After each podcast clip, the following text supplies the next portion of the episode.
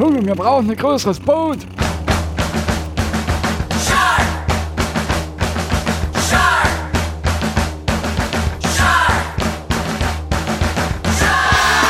High Alarm Podcast Folge 47 und heute wird es ganz besonders aufregend, denn zum allerersten Mal in der Geschichte dieses fantastischen Podcasts haben wir einen Stargast. Aber wir sind vorher wie immer Benny, die Gasflasche der deutschen High Podcast Szene. Und Jörn, der Tourismuschef der deutschen High Podcast Szene. Und wir freuen uns enorm über Xiaomi. Moin. Hallo.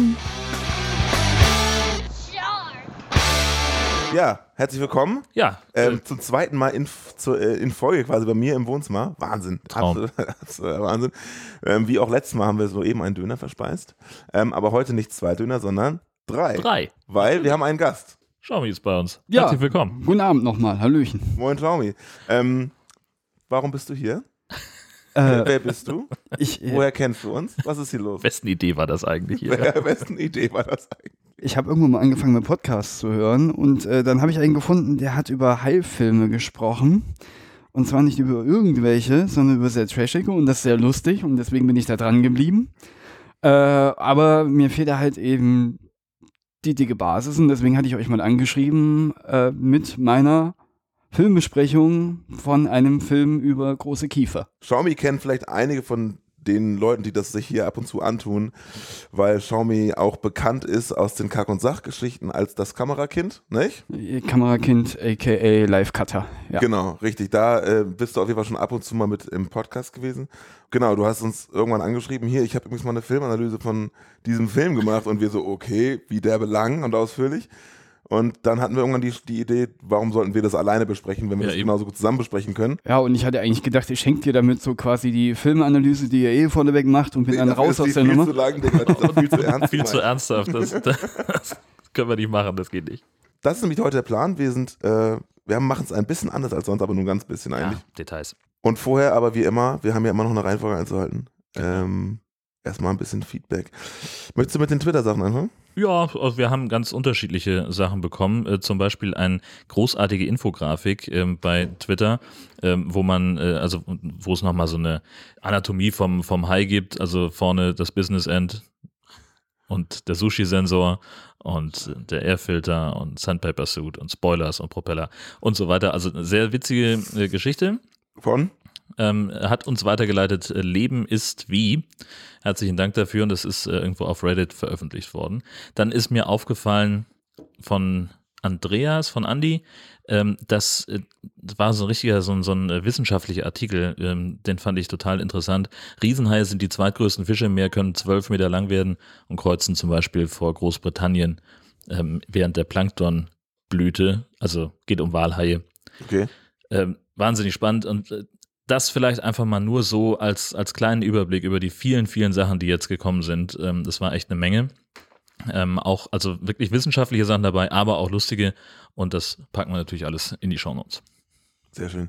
Ich habe über Facebook auch ein paar Sachen bekommen. Äh, Lukas hat uns über Facebook ein, äh, ein Foto geschickt von äh, einem, einem, einem, einer Quiz-Sendung, die man in Deutschland ja. kennt, wo man sich an zum Millionär krönen kann.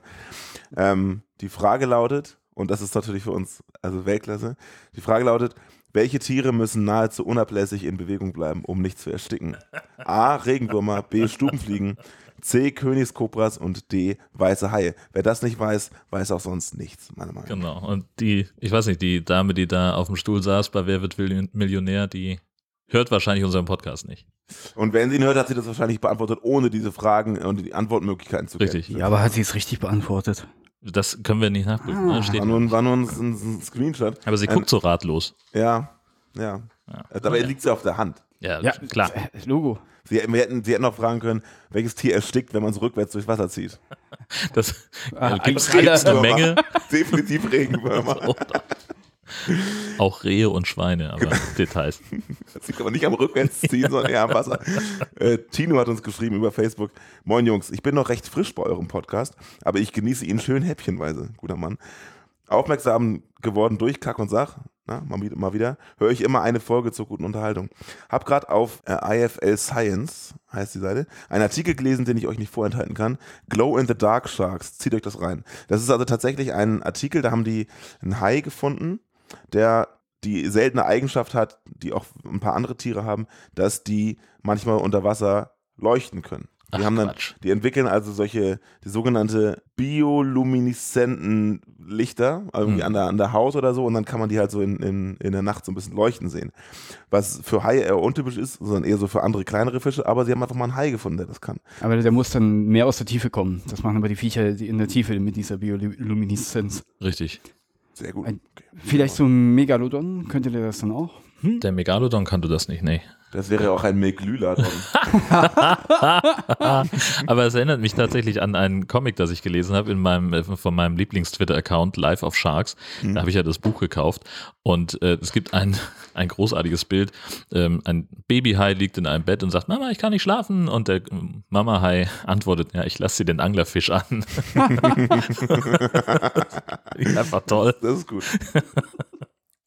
Äh, PS von Tino. Ja. Habe auch gerade gelesen, äh, dass sich wohl in amerikanischen Gewässern wohl gerade ungewöhnlich viele weiße Haie tummeln. Was da wohl los ist. Vielleicht demnächst doch Sharknados. Warten wir es ab. Macht weiter so. Liebe Grüße.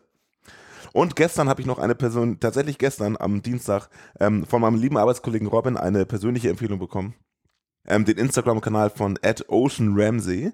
Das ist eine äh, furchtbar gut aussehende Wissenschaftlerin, die mit weißen Haien schwimmt und auf deren Ungefährlichkeit aufmerksam machen möchte. Mhm. Kann ich euch auch hier einmal ganz kurz präsenten. Mal sehen, wie lange die das noch macht, den Job. Ja, genau, wir sind, wir sind ja äh, digital vernetzt. Also das ist, das ist sie hier. Ja. Mhm. Sieht aus wie ganz normale Wissenschaftlerin aus Haifilm. Und Das, das ist Ja. genau nämlich der Punkt. Also äh, in Haifilm, jetzt haben wir endlich mal den Beweis, dass äh, Meereswissenschaftlerinnen tatsächlich so aussehen. So, und da sind auch relativ beeindruckende Videos tatsächlich, wo man halt auch diesen, diese fetten weißen Haie zwischendurch mal sieht. Ja. Da jetzt nicht. Äh, warte. Ja, mit Wahlen macht sie auch was. Gestern ein paar gute Beispiele gesehen. Denn ihr sexuelles Glück Dim, dim, dim, dim. wie bei Moby Stick. Okay. Ah, hat sie ja auch. Die Niveaumarke Ah. Geil, so ein Foto, ne? Hammer. Das finde ich auch sehr schön. Ist doch mal blauer, Das oder? ist, das ist doch kein blauer Hai, Digga. Bla, bla, Blauhai. Nee, wie heißen die anderen Viecher? Weißhai? Doch, Blauhai gibt's auch, ja. Können wir das schneiden? Ist der von Ikea. Ja. Ah, da ist er. Ja, ah. Heike. Genau, Heike in diesem Fall. Naja, kann man sich ja mal so ein bisschen durchscrollen. Hier sehen wir noch einen Hintern. Das ist ein ganz cooles Foto. A ist Wahnsinn. sie ganz gut in Szene gesetzt und zwar B halt er auch, also der Hai. Ja, und sie schwimmt halt wirklich ohne Haikäfig. Also taucht Genau. da frei, äh, während ein Hai auf sie zuschwimmt. Das, die Eier musst du auch erstmal haben. Aber er will ja nur spielen, schätze ich mal. Ne? Genau, richtig. genau. Ja, ähm, von hinten ruft jemand, Rocky, hör auf. Der Mann Ja, macht auch. das gar nicht haben an Boot. genau. Aber über Bilder reden ist ja auch meistens nicht so spektakulär. Ähm, auf jeden Fall sehr cool, habe ich mir direkt reingezogen. Ähm, vielen Dank. Robin und liebe Grüße. Jetzt sagte er so, als ich meinte, kann ich das morgen verwenden, sagte er, scheiße, jetzt muss ich mir das auch mal anhören. das tut mir leid. Ja, Grüße gehen raus. Mein Lieber, das tut mir von Herzen leid. Okay, ähm, das ist es im Prinzip von den Feedback-Sachen. Bestimmt habe ich was vergessen, irgendwelche Nachrichten nicht hier reingepackt, aber das ist nun mal Pech.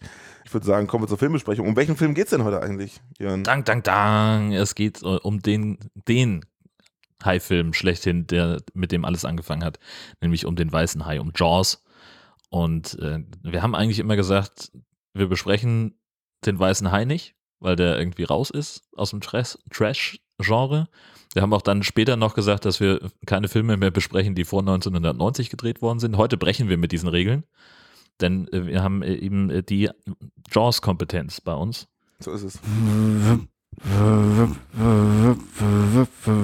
Sehr gut.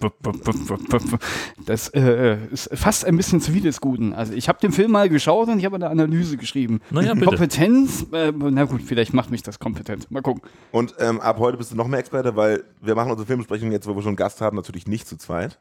Und ähm, viele Hörer unseres Podcasts werden sich freuen, wenn ich sage, wir haben die Rechte für die Original-Audiospuren leider nicht bekommen. Das ist ja doof.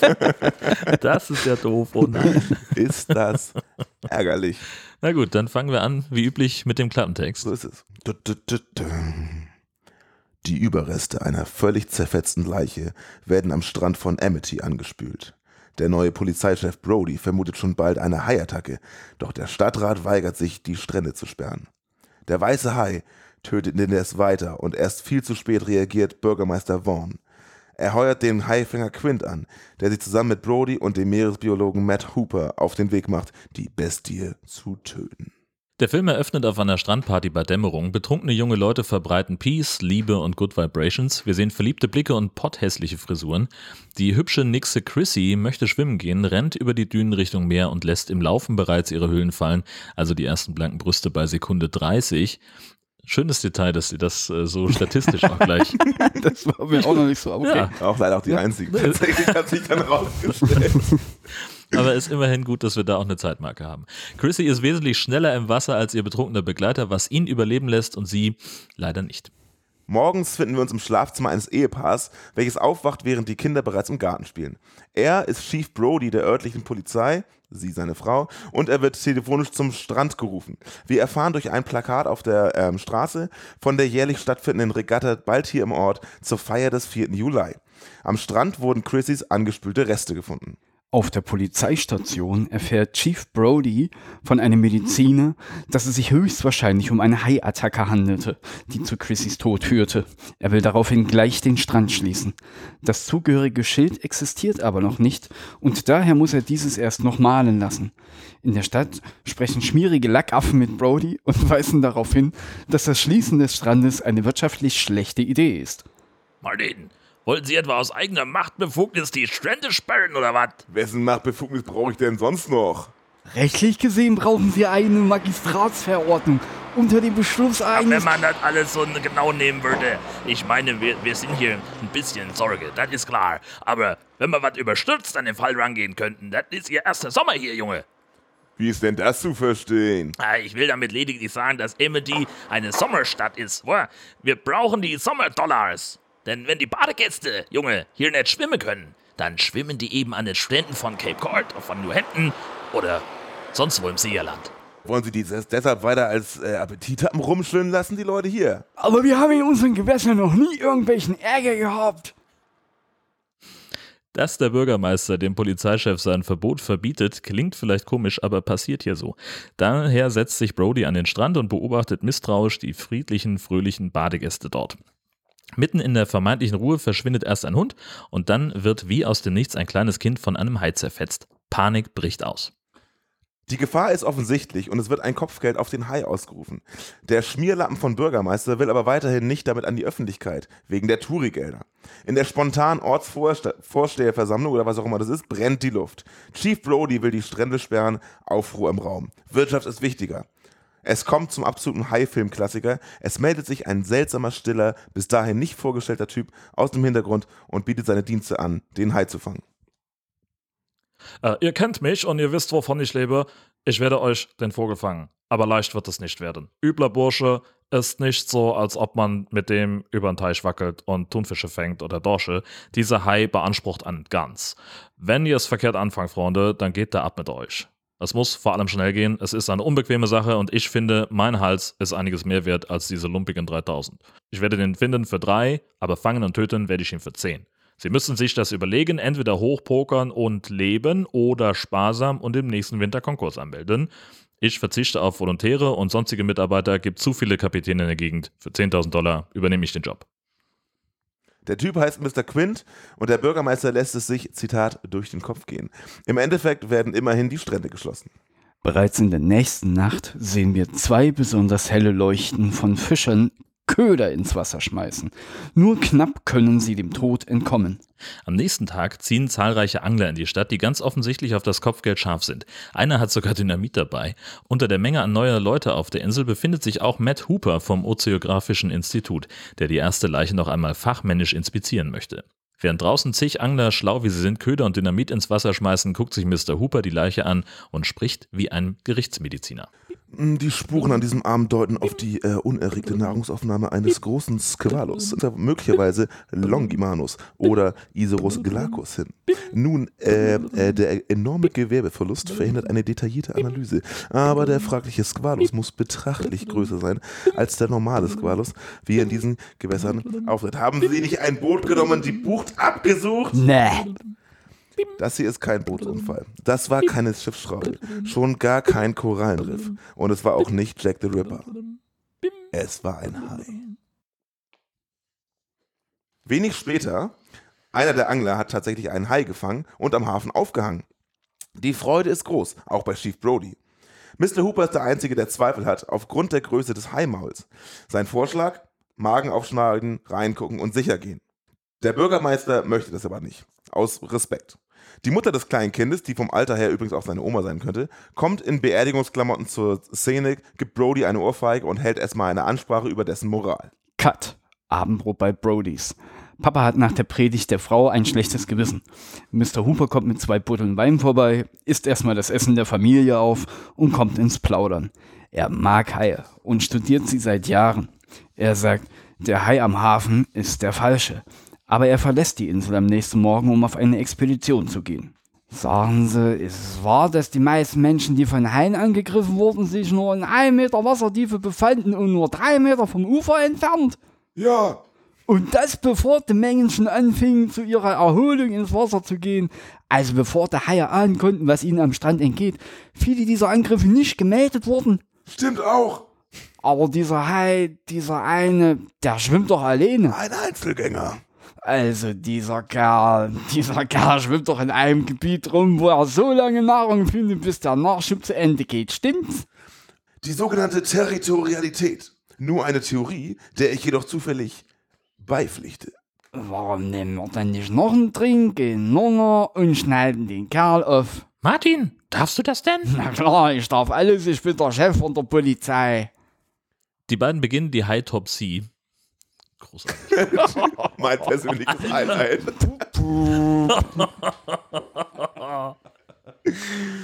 Haben wir schon angestoßen? Ja, warte. Ja, ich hab Plaste gerade. Egal. Das kann so klingt, als wäre es. Als wär's. Bing, bing, bing. Ja, Entschuldigung und ähm, Lorbeeren gleichzeitig. Also ich möchte das nochmal wirklich auf ganz, damit es jeder mitkriegt. Die beiden beginnen die High Top Sea. Ich war nüchtern, als ich den Film geguckt habe. Und während sie die High Top Sea durchführen, finden sie raus, im Magen ist ziemlich viel frischer Fisch und Blech drin. Aber keine Leichenreste. Daher gehen die beiden kurz entschlossen direkt selber auf Haijagd. Schließlich ist der Hai ein Nachtbeißer. Stellt sich raus, dass Hooper ein ziemlich nobles Boot mit reichlich Ausstattung besitzt. Er ist nämlich reich. Sie finden schnell das zertrümmerte Boot eines Fischers. Hooper untersucht es und findet neben einem erschreckend großen Zahn auch noch einen ziemlich toten Fischer. Er braucht einige Sekunden, bis er sich wirklich erschrickt, aber dann tut er es gleich so sehr, dass er unter anderem den Zahn fallen lässt und dieser auf den Meeresboden sinkt. Der Bürgermeister kauft ihnen diesen Vorfall am nächsten Morgen natürlich nicht ab. Das war's. Wiedersehen. Ich kann nicht länger mit einem Mann debattieren, der sich selbst den Haien zum Lunch anbietet. Wir sehen uns. Warten Sie mit.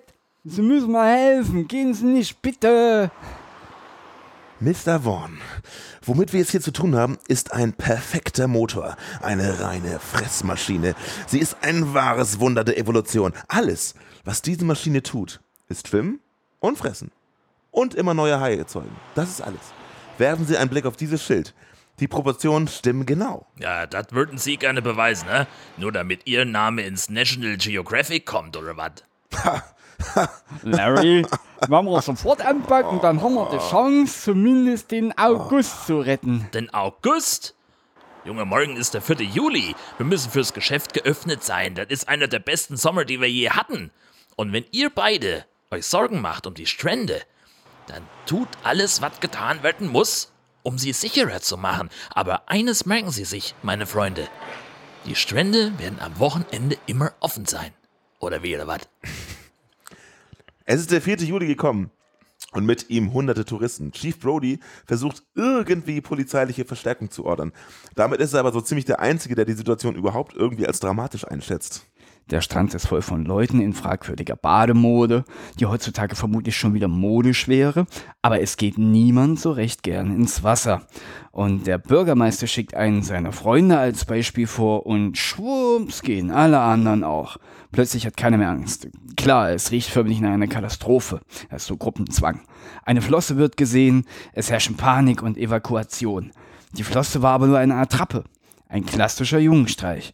Doch dann echte Haie in der kleinen Bucht, naja, oder zumindest einer, wo Brodys Jungs spielen. Ein toter, Die Kinder überleben. Jetzt sollte allen klar sein, was los ist, inklusive des Bürgermeisters.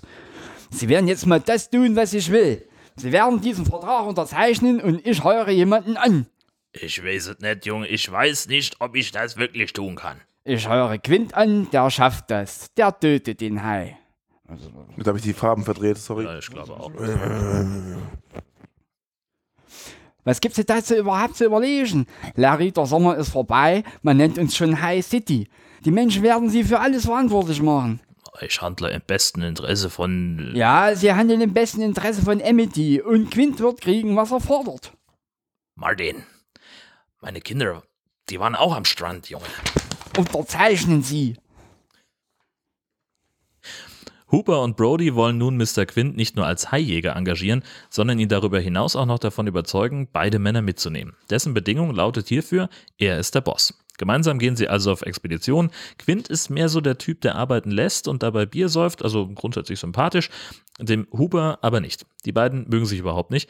Es vergeht einige Zeit, bis was passiert, dann registriert Quint etwas an seiner Angel, schnallt sich fest und macht sich bereit. Er hat definitiv einen dicken Fisch am Haken, aber der entkommt der Gefahr, indem er die Angelschnur, Zitat, Klavierseite, durchbeißt und beim nächsten Ködern kommt der Hai plötzlich kurz aus dem Wasser. Das ist ein 6-Meter-Bursche. Über sieben. Drei Tonnen gebe ich dem. Für den brauchen wir ein größeres Boot, nicht wahr? Nee. Los, an die Arbeit. Während Hooper seine Kamera rausholt und begeistert Fotos schießt, baut sich Quint eine überdimensionale Harpune zusammen. An das Seil, was sie dem Hai bei der nächsten Gelegenheit in die Flosse jagen, binden sie eine fette gelbe Tonne, der sie nun durchs Meer folgen. Also die schwimmt immer oben und sie können einfach dem Hai dadurch folgen. Hooper hatte allerdings noch ein kleines Gerät dran gebunden. Wofür das genau ist, habe ich bis zum Ende tatsächlich nicht verstanden, aber das ist egal. Nachts ist der Hai nicht zu sehen. Die Männer werden unter Deck sentimental und erzählen sich Geschichten aus dem Krieg, also sprichwörtlich. Die Stimmung ist gut, bis endlich der Hai wieder anklopft. Das Schiff wird genug demoliert, das Wasser eindringt, dann haut das Tier wieder ab. Der Motor ist kaputt, das Boot treibt herum. Der Hai kommt und geht in den folgenden teils quellenlangen Szenen je nach Belieben. Quint setzt ihm noch ein Fass an die Flosse. Plötzlich geht auch der Motor wieder und der Hai wird verfolgt. Mit zwei am Hai befestigten Fässern kann der Hai mehr oder weniger am Boot festgebunden werden. Halbe Fahrt. Der reißt uns das Heck sonst ab. Er reißt es uns raus. Guckt euch dieses Mastschwein an. Er reißt uns beide Anker raus. Sich glatt durch die Leine. Ja, und er arbeitet sich langsam zum Boot vor. Quint! Ja, Kommen Sie endlich! Herrgott, Quint, schnell, Mann! na, gehen Sie mal zur Seite, Chief. Lein los, Lein los, sonst demontiert er das Boot. In letzter Sekunde können sie die Seile kappen.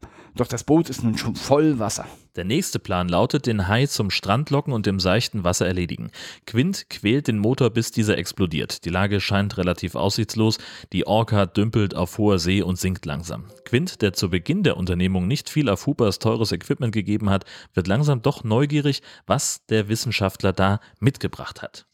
Hooper, was genau können Sie mit diesem Gerät hier eigentlich machen? Ja, also weißt du. Ich denke, ich könnte 20 Kubikzentimeter Strichninnitrat in ihn reinpumpen. Wenn ich da nah genug äh, an ihn rankäme. Kriegen Sie denn diese kleine Nadel auch durch seine Haut durch? Nee, die würde abbrechen. Aber wenn ich ihn nah genug an diesen Käfig hier herankriege, dann könnte ich. Der Hai wird das Ding in Stücke reißen. Haben Sie eine bessere Idee, Mann? Dann reden Sie. Hooper steigt in einen Käfig und lässt sich ablassen. Der Hai demoliert das Gestänge reichlich, doch Hooper wehrt sich erfolgreich, kann entkommen und sich auf dem Grund des Meeres verstecken. Der Hai erklimmt unterdessen das Boot und es kommt zur berühmten Hai frisst Boot und ab dabei auch Quint-Szene. Ei, Verzeihung. Immer raus damit. Boot im Arsch, Quint tot, Hooper am Grund. Brody ist allein an Deck und sieht sich nun im 1 gegen 1 gegen den Hai. Er füttert ihn in letzter Not mit einer herumliegenden Gasflasche, was den Hai kurz verschwinden lässt. Das hält nur leider nicht das Boot vom Sinken ab. Sein letzter Versuch im sinkenden Schiff ist es, die Gasflasche mit seiner Pistole im Fernkampf zum Explodieren zu bringen. Ob ihm das gelingt und wie das tatsächliche Ende des Films ist, weiß vermutlich eh jeder, aber wir verraten es wie immer erst in der Nachbesprechung. Herrlich. Ach, Kinder, das war schön. Das war doch mal was Also Neues. bis Das hierhin. war das Märchen vom Sachsen Ich habe das mit ich hab das, die Farben ganz schön reichlich durcheinandergewirbelt. Ja, das, das ist aber auch eine große Kunst. Das mit den Farben. Also da kann Egal. jedem mal passieren. Kommt Es- in den besten es- Familien. Wir haben endlich mal einen Klassiker geguckt, so einen richtigen Ja. Klassiker. Richtig. Haben wir das. Haben wir. haben, wir, haben wir alle. Sehr gut. Und wie geil das war, Junge. Was war deine Lieblingsszene, Johann? Äh, mit dem äh, Fass da. Mit dem Hai. Ja, ja. Nein, ich habe den nicht gesehen, mein Gott. Äh, Ich stehe dazu. Ich, hab, ich hatte keine Hättest du nicht sagen müssen. Hättest du nicht Ja, ich weiß, aber hätte sowieso jeder gemerkt. nee, aber also der Trailer war gut. Ich mochte vor allen Dingen den Sprecher und die langsamen Schnitte. Ähm, war der ganze Film so? Nein. Nee, also der ist eigentlich gar nicht, der ist gar nicht so zäh, tatsächlich. Der, der Trailer macht, also den wir gerade mal geguckt haben, der macht den wirklich sehr langsam. eigentlich ist der Film gar nicht, also gerade am Anfang, die erste Dreiviertel bis Stunde, finde ich ihn sehr, eigentlich ganz gut getaktet auch. Und dann kommt die zweite Hälfte vom Film, wo sie zu dritt auf diesem Boot sind. Und da, finde ich, hat es seine Längen. Der Hai kommt, dann geht er wieder. Aber die genieße ich zum Beispiel sehr, weil, weil, weil da kommt ja dann, und da gehen wir jetzt weg von den Trash-High-Filmen, dann kommt natürlich so ein bisschen das ganze Gezwirbel unserer drei Haupthelden da ins Spiel, dass die ein bisschen sich noch profilieren können untereinander. Aber wo genießen? Ich hole kurz Bier. Bester Mann. Ähm, also, wobei ich natürlich dann an der Stelle auch gleich sagen möchte, dass es, also die Charakterentwicklung von den drei Helden interessiert mich ja bei einem Hai-Film eher so mittel. Und- weil du von, der anderen Ecke des Raums kommst. Ja, ja, genau, richtig. Und wenn wir also darüber sprechen, dass man anderthalb Stunden lang den Hai nicht sieht, bis der das erste Mal wirklich auftaucht, also von der Flosse mal abgesehen, ähm, das, äh, ja, Hat also, dir Jurassic Park gefallen damals? Ja, damals schon. Das sagte man ja immer gerne, äh, Jaws mit Sauriern, Ja, glaube ich. Ne? genau, das, Und, das ist ja, äh, Ellie. Die ja. Ziege, wann frisst er die? Aber Apropos ich schweife Saurier. ab. Ja, genau. Ich bin auch ein Saurier. Ich kann mal mein Mikro wieder aufsetzen. Das hilft, glaube ich, auch. Ähm. ja, Hallo. guten Freunde. Tag. Schön, dass du da bist. Hey, Schön, dass wir da sind. Oh ja. Tee. Oh, Juri, ein echtes Bier, doch. Ja, Mama, rein damit. Es kommt schon wieder raus. Ich schaff das heute öfters. Bei Xiaomi sprudelt aus, sprudelt aus der Öffnung. Heißt du deswegen Xiaomi eigentlich? Geil, geil. Weil mir das immer wieder passiert. ja. Ja, genau. Ich hatte mal eine Bekannte, die hieß Kotzi. Frag mal warum. Ich habe so eine Theorie. Aber wie geil du auch hier sitzt mit dem, mit dem Zeigefinger, also wirklich bis zum dritten Fingerglied in der Bierflasche. Echt. Ja, der Junge. Druck ist groß. Ich mir, Ja. oh, ah, Lieber mit dem Fingerglied als mit dem anderen Glied. Oh ich ja. sagen. Oh ja. ja, das würde ja nur halb so viel äh, Man ausfüllen. merkt, kaum sind wir zu dritt, sind wir urabgelenkt. Vielleicht So. aber nicht ganz so stürmisch reinhauen, dieses perfekt Ja, ja, ich, das, das Problem ist, dass ich unten an, dieses unten angestoße. Ah. Das ist ja immer das, womit man hier Ah, da kommt wieder der Wissenschaftler raus. ja, F- Filmwissenschaft. Also ich stoße seit gefühlt 25 Jahren Bierflaschen an der unteren Ecke an. Aber es ist noch nie passiert, dass, also klar, wenn man oben drauf dotzt, natürlich. Ja. Und Aber von unten anstoßen, oder oder, noch oder. Benny hat mir extra äh, spezielle Flaschen zurecht. Zum zweiten Mal, genau, richtig. Genau, das ist, dafür ist er bekannt. Ja, genau. Wir, du hast uns deine Filmanalyse geschickt. Ja, ja. Ich habe da einige Fragen. Wieso hast du die überhaupt geschrieben? Was ist das für Genau, eine Analyse? das war Fangen nämlich wir meine damit erste mal an. Frage. Warum, in, in welchem Rahmen hast du das gemacht? Warum hast du das getan? Wie kam es dazu? Sag doch mal. Studiert habe ich hier in Hamburg ähm, an, an einer Medienakademie, die ist so für Filmproduktion, äh, äh, soll die ein bisschen fit machen. Äh, und ähm, da gab es natürlich ein Modul, äh, das hieß, äh, ich glaube, es war Filmgeschichte und Filmanalyse. Zwei Wochen Kurs und da lernte man dann halt eben diese ganzen Bildsprachen zu deuten oder beziehungsweise Erzählstrukturen, wie wird äh, Spannung aufgebaut. Da war für mich jetzt mal äh, ganz spannend, weil wir reden hier über den Weißen Hai. Der war der erste Blockbuster-Film ever, der halt so aufgezogen wurde mit Merchandise und mit allem. Und dazu musste er ja auch gut sein.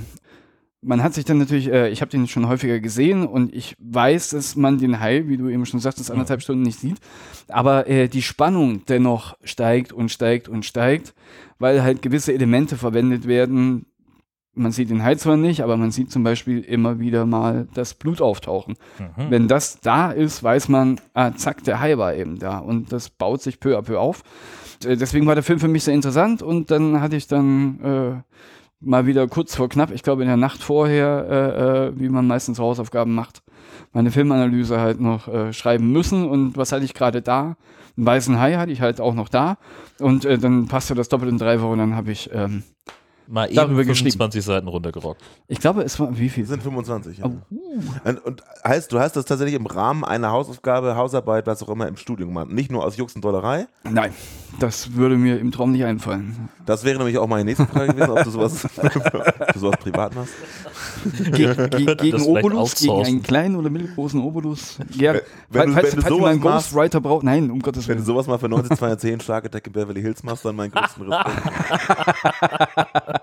Ist der Film denn gut? Der Film ist ein sehr guter Blockbuster Popcorn Kino Actionfilm. Ja. Hatten wir hier auch noch nie in dieser Runde. Ja. Wir hatten vor allem noch niemanden, der das so qualifiziert einschätzen konnte. Es ging ja bisher immer so mehr nach unserem Bauchgefühl. Ja, ein Bauchgefühl ist ja auch schon mal äh, nicht verkehrt meistens. Und äh, er, er ist, gucken die mal an, er ist, äh, Aber woran macht man denn fest, also mal ganz, ganz allgemein gefragt, das äh, hilft uns ja auch für, fürs nächste Mal, woran macht man denn fest, ob ein Film gut ist? ein, oh, jetzt, jetzt, jetzt, jetzt ist äh, Studium in a nutshell, so ungefähr.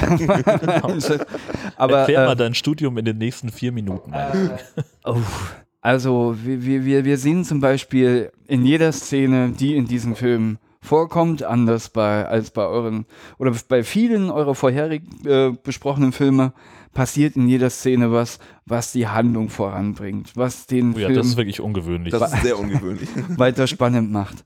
Was äh, ein, ein Manko an dem Film ist, es gibt keine Bikini-Babes, da, habt, äh, da haben die anderen Filme alle was voraus. Aber blanke Brüste, die sehr schön, formschön, auch im, im Mondlicht Im, wackeln. im wunderschönen Mondlicht, ja. Jetzt äh, möchte ich an den Film endlos gut, endlich sehen. das, sowas, Das haben wir macht, sonst so, sowas wertet 30 den Film auch reichen, ja.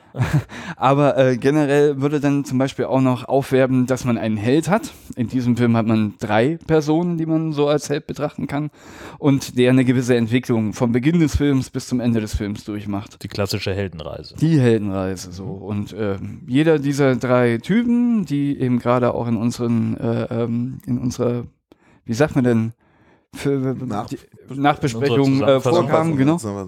Je, jeder von denen ähm, hat eine gewisse Heldenreise durchgemacht. So, der eine war halt so der Student noch ohne große praktische Erfahrung. Der andere ist der wasserscheue Chief, der dann aber ähm, doch mal am Ende dann schon im Wasser landet und sich auch noch tapfer wehren kann.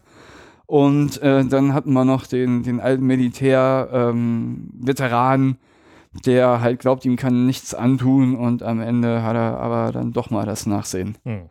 wenn das alles gut gemacht ist und spannend ist, euch interessiert, nicht, nicht so unlogisch ist, so ähm, äh, finde ich, dann ist ein Film gut.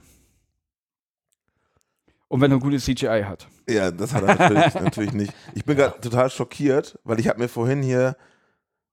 Ach, da ist es. Warte mal. Ich habe hier vorhin eine Film, die, deine Filmanalyse offen gehabt und ich habe mir da eigentlich Markierungen gesetzt. Da, Okay. Jetzt habe ich es wieder Ich mach die auch mal auf. Das war knapp. So, und ich habe mir hier in diesem PDF ähm, markiert ein paar Stellen. Also im Prinzip, ähm, ich habe das vorhin nochmal gelesen, ähm, das ist im Prinzip so aufgebaut, dass du am Anfang einmal eine ganz kurze Zusammenfassung gibst, Genau. dann, also eine Einleitung quasi, dann sagst du Grundlegendes zum Film. Ähm, da habe ich auch gleich zwei Punkte, die ich rausheben möchte. Und dann hast du den, ähm, eine Analyse zu den gestalterischen Elementen gemacht. Hast den Film Szene für Szene komplett auseinandergenommen. Und das sehr, sehr ähm, detailliert und auch gesagt, was da filmerisch drin passiert. Und was ich gerne machen würde, ich habe mir ein paar Punkte hier halt eben rausgesucht. Ähm, ein paar davon tatsächlich würde ich gern vorlesen oder von dir vorlesen lassen, dass du das einmal sozusagen nochmal erläuterst, weil ich das ganz verrückt finde, wie, wie seriös und ernsthaft das geschrieben ist. Okay, try me. Und das ist natürlich was ganz, ganz anderes, als wir sonst an so einen Film ran. Ja, na klar. Und ähm, ich würde da gerne einfach mal oben anfangen. Das ist also eine wissenschaftliche Arbeit von 25 Seiten mit ähm, dem größten Teil Index. Äh, die Einleitung So überspringe ich mal, die, haben wir, die Einleitung haben wir im Prinzip ja eben abgehandelt mit unserer sehr professionellen Zusammenfassung. Ja. Punkt, Kapitel 2, Grundlegendes, äh, Punkt 1. Spielberg setzt bei diesem Film auf einen Spannungsaufbau im klassischen Drei-Akt-Plot. Was ist das? Im Prinzip ähm, ähm, ähm, ähm, hast du eine Exposition, eine Einführung, so die Welt, wo der Held lebt und wo vielleicht auch die Gefahr st äh, stattfindet. Dann hast du als zweiten Plot die Konfrontation. Der Held ähm, ähm, versucht die Konfrontation mit dem Antagonisten. Der Antagonist in diesem Film ist ja nun mal der Hai. Mhm. Und äh, dann hast du am, äh, am, am Ende noch eine Synthese, ne, wie, wie, ein, wie ein, ja, halt ein Ende. Wie geht das Okay. Ding aus? Also ein klassischer Spannungsbogen. sozusagen. Genau. Okay. Mehr ist es eigentlich gar nicht. Mehr ist es nicht. Ja, okay, cool. Ähm, dann hast du als Punkt 3 bei Grundlegendes, die Farbe Rot wurde möglichst aus allen Bildern rausgehalten, um allein nicht dem Rot des Blutes den ihr anhaftenden Signaleffekt zu widmen, wo ich mir denke, krasse Scheiße, kommt man da selbst drauf oder hat man das irgendwo mal nachgelesen? Ist das eine Sache, auf die man plötzlich achtet, wenn man das studiert? Das würde mich am, am meisten daran interessieren. Aber ich muss aber auch sagen, ich habe es mir da relativ einfach gemacht mit dieser blöden Analyse, weil äh, ich hatte da so eine Sonderedition vom Weißen Hai, 30 Jahre war, die, äh, war da, glaube ich, der Film alt und da gab es eine Doppel-DVD äh, und bei einer hat halt, glaube ich, äh, Spielberg da anderthalb Stunden oder eine Stunde über diesen Film gesprochen Ah. und da konnte ich natürlich äh, raussaugen, was ging und ähm, Machst dich aber selber sehr schwach gerade. ja, ich habe dir ja nur die, ich wollte, ich, ich wollte das alles gar nicht. nee, äh, äh, ähm, aber ich habe ich hab viel vom, vom Spielberg natürlich ähm, anhören können und dann guckst du den Film natürlich nochmal und dann fällt dir natürlich noch viel, viel mehr auf. So wie, äh, dass plötzlich die Pullover und, und, und, und, und Hosen und Jacken und alles meistens immer blau, gelb und grün sind äh, und, und, und Rot halt eben wirklich vermieden wird und immer nur, fast immer nur, wenn, wenn der Hai auftaucht, hast du dann halt eben Blutschwaden äh, am Wasser oder, oder äh, äh, das blutige Haimaul zum Beispiel. Genau, das, das ist eigentlich, ähm, und, und das hat Spielberg halt eben bewusst verwendet, um wahrscheinlich auch ein bisschen Kohle zu sparen, weil dieses äh, Hai-Modell, was im Film verwendet wurde, halt äh, ziemlich äh, buggy war und, und halt häufig ausfiel. Aber ähm, Die analoge CGI, meinst du? die, die sogenannte Special Effects, Ja. da konnte er natürlich viel Suspense erzeugen, also so, so ein Spannungsaufbau. Jeder fragt sich dann, wenn er den Film guckt, oh, wann taucht denn das Vieh endlich auf? Mhm. Der war doch schon da und hier ist schon Blut und so weiter und so fort. Genau, und das hat er dann wirklich als Stilmittel eingesetzt. Und das wird einem ja dann wirklich bewusst, wenn du dann in allen anderen Szenen siehst, dass Ja. da kaum Rot drin ist. Ja, wir hatten, äh, bevor du hierher kamst, Jörn, hatten wir äh, noch kurz auch so einfach so gequatscht über, ähm, was macht eigentlich so ein Filmstudium mit einem. Ähm, und ich habe schon mal gefragt, ob er, ob er Filme jetzt irgendwie anders sieht. Und da hast du ein bisschen aus dem Nähkästchen geplaudert. Ja, äh, genau, also äh, kommt immer darauf an, wahrscheinlich aus welchem Gewerk man da noch, also beziehungsweise, gut, bei einem Filmstudio muss man erstmal sagen, dann, dann analysierst du Filme wahrscheinlich erstmal nur kurz, nachdem du dieses Modul hattest, so genauer da drauf und dann lässt das irgendwann wieder nach. So, jetzt habe ich aber eine Weile auch beim Film gearbeitet, bei Film, Fernsehen, Serie und, Werbung und allem Kram und habe natürlich gewisse, ähm, also ich habe Kamerabühne gemacht, das nennt sich Grip. Das heißt, du bewegst alle oder, oder baust alles, womit die Kamera bewegt wird, alles unterhalb des, äh, unterhalb der Kamera, praktisch ein Kran, ein Dolly, Schiene oder, oder Handkamera und spezielle Rigs und sowas, das baust du halt alles auf. Und natürlich schaut man da in seinem Gewerk, dass dann auf dem Monitor oder äh, on-screen nichts von deiner Arbeit zu sehen ist. Also in dem Sinne, wenn es auffällt, dass du was gemacht hast, dann ist es schlecht. Sowas wie ein Schatten an der Wand oder wenn die Kamerafahrt ruckelt oder, oder wenn der Kran halt wackelt oder sowas.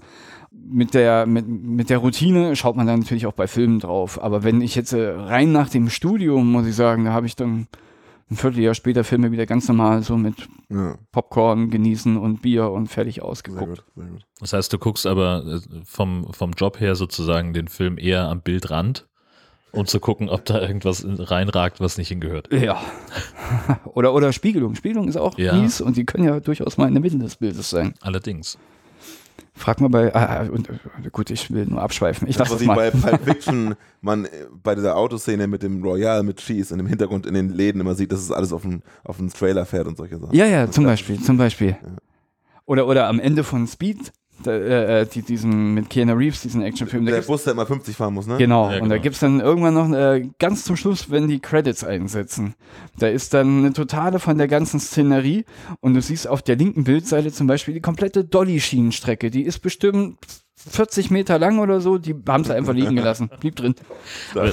Ich bin ja ein, äh, ein großer Freund äh, davon, dass äh, äh, manche Fernsehsender immer noch irgendwelche alten Serien wiederholen, sowas wie, was weiß ich, Knight Rider oder auch supergeil, ein Trio mit vier Fäusten.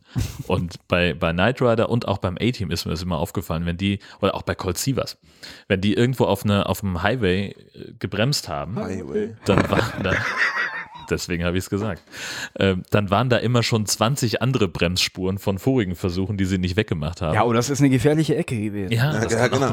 genau. Nah am an der Und geilste, geilste Szene ist wirklich bei Trio mit vier Fäusten gibt's so, da sind sie auf irgendeiner komischen Insel und äh, Cody muss sie rausholen mit dem, mit der Mimi, mit diesem rosa Helikopter und dieses Ding startet und du siehst halt aus drei Kameraperspektiven diesen Hubschrauber starten. Und eine ist eben wirklich super close auf die Nase von diesem, von, von der Mimi. Und dann schneiden sie um auf den Gegenschuss. Und du siehst halt so im, im linken, in der linken Bildmitte äh, diesen Hubschrauber, wie er langsam aus dem Bild verschwindet. Und mittig im Bild liegt original ein Kameramann auf, auf der Wiese an so einen Stein gelehnt, so eine riesen Kamera, wie sie halt damals noch im Einsatz war, im Anschlag und filmt da ganz gemütlich hinter dem Ding her. Und ich sitze da und guckst dir das an und denkst, Leute, ganz im Ernst, sowas, sowas geht hier raus? Aber äh, äh, war das zufällig eine 16 zu 9 Variante, die du jetzt gesehen hast? Und früher hast du es noch. Also der war so in der Bildmitte. Okay. Das war nicht, da war. Das war mir aber bei Akte X aufgefallen. Da gab es irgendwie in der fünften oder vierten Staffel, da gibt es dann irgendeine Szene, da, da, da, äh, äh, bei 4 zu 3 hättest du die Hand, die den Stock aus aus, von der Seite reinreicht, nicht gesehen. Aber jetzt haben sie die 16 zu 9 rausgebracht und da kommt dann halt im Voll, äh, ich glaube Scully oder Fox Mulder liegen da irgendwie halb be, be, ja, betäubt auf dem Boden und da greift halt noch irgendwas. Und von außen schiebt es da halt eine Hand rein. So bei 16 zu 9 Pech gehabt. Nee, der, der Bursche, der lag mitten im, im Bild. Das war schön. ich muss mal gucken, wenn ich, vielleicht gibt es ja irgendwie Material auf YouTube oder so, Verlinken äh, so. wir da verlinken können. Ja. Ansonsten finde ich raus, welche Folge das war und Ja. dann könnt ihr das kaufen bei Amazon. Wir haben, ähm, ich habe äh, ein paar, so drei, drei Stellen, die ich in dieser Analyse, die ich gerne äh, präsentieren würde. Oh. Einfach ohne, müssen wir nicht viel drüber schnacken, einfach die einmal vorlesen. Prüfungssituation. Überhaupt nicht. Ich finde es einfach nur, das fand ich einfach so exemplarisch, um dem Zuhörer hier, dem Geneigten, der noch nicht eingeschlafen ist, eine Idee davon zu geben, wie du dieses Ding eigentlich geschrieben hast. Dann würde ich einfach mal den ersten Teil mal so vorlesen. Das ist ähm, irgendwie Ziffer 3 oder 4 von, der, von Kapitel 3. Auf Seite 8. Mittendrin, der folgende Schnitt bringt das Bild wieder an die Wasseroberfläche und der Zuschauer darf etwas wie eine Haifischflosse entdecken und sieht die Luftmatratze sich wenden, da der junge Alex Kindner, der gerade zum Opfer wird, sich an dieser festkrallt. Ein Kinderschrei ist etwas entfernt zu hören. Eine Parallelmontage zeigt kurz die Badegäste, die vom Strand aus das Geschehen entdecken. Das erste Mal ist nun auch Blut zu sehen. Die vom Spielen verletzte Hand des Brody-Sohnes aus der Einführung der Brody-Familie sei hierbei nicht beachtet. Welches mit Wasserspritzern und Wellen den Jungen umspült. Die folgende Einstellung der Unterwasserkamera zeigt nah den immer tiefer gezerrt werdenden Jungen, aufsteigende Blasen und Blutschwaden, die zur Oberfläche treiben. Spielberg setzt im nächsten Bild äh, mit einem Vertigo-Effekt an, welcher im Bild den sich gewiss werdenden Polizeichef Brody darstellt und mit einer gezoomten Einstellung aus Entfernung startet, wobei sich die Kamera schnell auf ihn zubewegt und das Bild dabei öffnet. Genau, den Zoom äh, tätig macht. Genau, dieser Effekt, der Vertigo-Effekt, wurde erstmals 1958 von Alfred Hitchcock in seinem Film Vertigo eingesetzt, um die Höhenangst des Protagonisten zu vermitteln. Eine Angst, die in den höchsten Adrenalinspiegel be- besche- beschert und durch Mark und Bein fährt. Auch Spielberg vermittelt damit eine tiefgreifende Angst, Brodys Angst in der Erkenntnis. Die Angst der Erkenntnis, dass Brody selbst recht hatte, sich aber dummerweise vom Nichtsperren des Strandes überzeugen ließ. Die Hintergrundveränderung, die durch den Vertigo-Effekt erzeugt wird, stellt das Abfallen von jeglichen anderen äußeren Reizen dar. Der Zuschauer kann sich so gefühlstechnisch vollständig mit dem Helden identifizieren. Wow. Krass. Sowas schreibst du Das habe ich geschrieben. Genau. wow. Ja, ja, ja. Und das ist so ein, so, so, ein, so ein Satz, wo ich denke, Schön Meter so ist halt, so ist halt das ganze, so ist halt die ganze Analyse. Ja, naja. Und ich dachte mir, es klingt so, als würden wir 1910 nach. Genau. Nur, dass da halt niemand wirklich, also weder auf, auf Zoom noch auf, auf Kamerafahrten irgendwie. Nee, äh, gerade auch bei, dem, bei, bei, bei, den, bei den letzten beiden Filmen, die ihr besprochen hattet, mir sind die Titel jetzt schon wieder entfallen. Äh, da hört es sich ja wirklich so an, als ob, als ob Menschen diese Filme gemacht haben müssen, die mh, auch nicht im Entferntesten irgendwas mit einem Filmstudium zu tun hatten. Da bin ich überzeugt. Und da frage ich immer, wie, wie finden die noch einen Verleiher? Also beim, bei Shark Exorcist habe ich äh, im, im Nachhinein habe ich mir überlegt, dass das sieht so ein bisschen aus wie ein etwas besser gemachter Abi-Film. Mhm. weil da, weil da so viele, so viele unterschiedliche Charaktere eingeführt werden, die nichts, aber auch wirklich gar nichts zur Story beitragen. Ich glaube halt einfach, die wollten da so ihren Abschlussjahrgang irgendwie abfeiern von der Highschool oder Ja. was auch immer wo. Keine Ahnung. Nochmal eine geile Idee gehabt. Ja, Und die genau. mussten irgendwie noch für, für die, für die, na, gerade eben glatte vier noch irgendein Projekt nachreichen in Kunst oder so. Ja, aber, jetzt stell, aber, aber stellt euch mal vor, irgendwie jemand von der, von der, von der Film, äh, nicht mal von der Filmhochschule Potsdam, sondern was weiß ich, von, von der äh, Universität in Greifswald, die Studenten, die haben halt nochmal Bock, machen einen Film, dann ist der fertig. Und dann finden die sogar noch einen Verleiher. Und sogar in Großbritannien guckt den jemand, ne? Ja, ja, übersetzt ja, ja, ja. USA. Ja, und da, da, dann schicken die den auch noch nach Deutschland, so eine Schrottfilme. Wie geht das? Und die kriegen damit noch Kohle. Der wird sogar übersetzt. Ja. von zwei Idioten, die sich auf die Couch setzen und darüber sprechen. Ja, okay, von uns schon. Ne? Aber nee, es ist, ist mir auch völlig unverständlich. Aber das, da gibt es eine ganze Menge in der, in der Reihe von den Filmen, die wir besprochen haben. Da ist also Shark Exorcist ist wirklich am, am unteren Ende der Skala, definitiv. Aber ja, ich, ich kann es auch nicht erklären. Das war der von letztem. Von Ach ja, das war mit, Monat. mit, mit der Eule im Dorf, die dann, äh, ähm, ähm, ähm, ähm, wo, du, wo du dich fragst, wie kommt der überhaupt Haier hin in irgendeinem, was war die Priesterin oder so? Ja, ja. Ja, ja, ja, ja, ich erinnere mich, genau. So so ein beschworener Hai. Ähm, Sonne war die. Dann habe ich noch eine zweite Stelle rausgesucht, die ähm, auch cool ist, weil du da ähm, Spielberg selber drin hast und auch auf die Musik eingehst. Ich würde das einfach mal weitergeben. Jemand hier den Ja. einmal mal vorlesen. Lese mal vor. Das Bild wechselt zum Pier zurück. Der Hai beißt an und reißt ein Stück des Piers mit sich. Einer der Fischer fällt ins Wasser. Spielberg dazu. Diese Szene wollte ich wegen einer Aufnahme im Film haben. Es war wichtig, dass man den Hai nicht sah. Ich fand es unheimlicher, wenn man den Pier einbrechen sieht und dann, wie er hält, wendet und gezielt auf die Schwimmer zutreibt. Dass es definitiv der Mörderhai ist, wird dem Zuschauer durch die untermalende Musik das Thema des weißen Hais vermittelt. Mit dem Kniff, den Hai lange nicht zu zeigen, treibt Spielberg die Spannung weiter an. Der Zuschauer möchte mehr und mehr endlich den Täter sehen. Während des Versuches der, des Fischers, sich aus dem Wasser zu retten, ist die Kameraposition wieder auf der Wasseroberfläche. Es wird dem Zuschauer nicht ganz klar, ob der Hai nun bereits nahe genug zum Zuschnappen ist und mit Hilfe der Musik klettert die Spannung ins Unermessliche, bis der Zuschauer verschnaufend sehen kann, dass der Fischer es schafft, sich zu retten. Die enorme Kraft des Hais wurde mit dieser Szene verdeutlicht. Hammer, oder? Wahnsinn. Ich finde das total krass. Echt beeindruckt. Wie oft hast du den Film geguckt, um das zu schreiben eigentlich? Also, du hast ja viel auch die Analyse. also ich kannte ihn schon, ich, ich, ich habe ich hab ihn gerne geguckt. Weiße Hai ist einer meiner Lieblingsfilme, von daher habe ich den da bestimmt schon zehnmal gesch äh, geschaut. Mit der Analyse dann noch einmal und äh, danach dann jetzt, also ich komme jetzt vielleicht auf 25 Mal Weiße Hai gucken oder so. Krass. Das ist fast ein Viertel so oft, wie ich The Big Lebowski geguckt habe. Du hast über, wow. Wo kommt Okay. denn Big Lebowski im Hai auf vor? Ja, ja, ich weiß. Manchmal habe ich Ausrutscher in meiner Film. Ich bin enttäuscht. Ja, die eine hat auch einen C verloren. War das nicht vielleicht ein Hai oder waren das Ja, das- wieder genau, die der wurde Nihilisten? Kann natürlich abgebissen. sein. Oder waren es ja. die Nihilisten? Nee, das, waren, das waren die Deutschen, alles Nazis. Nihilisten. Ähm, dann haben wir noch einen, einen weiteren Teil rausgesucht. Ähm, ich lese sie mal kurz vor.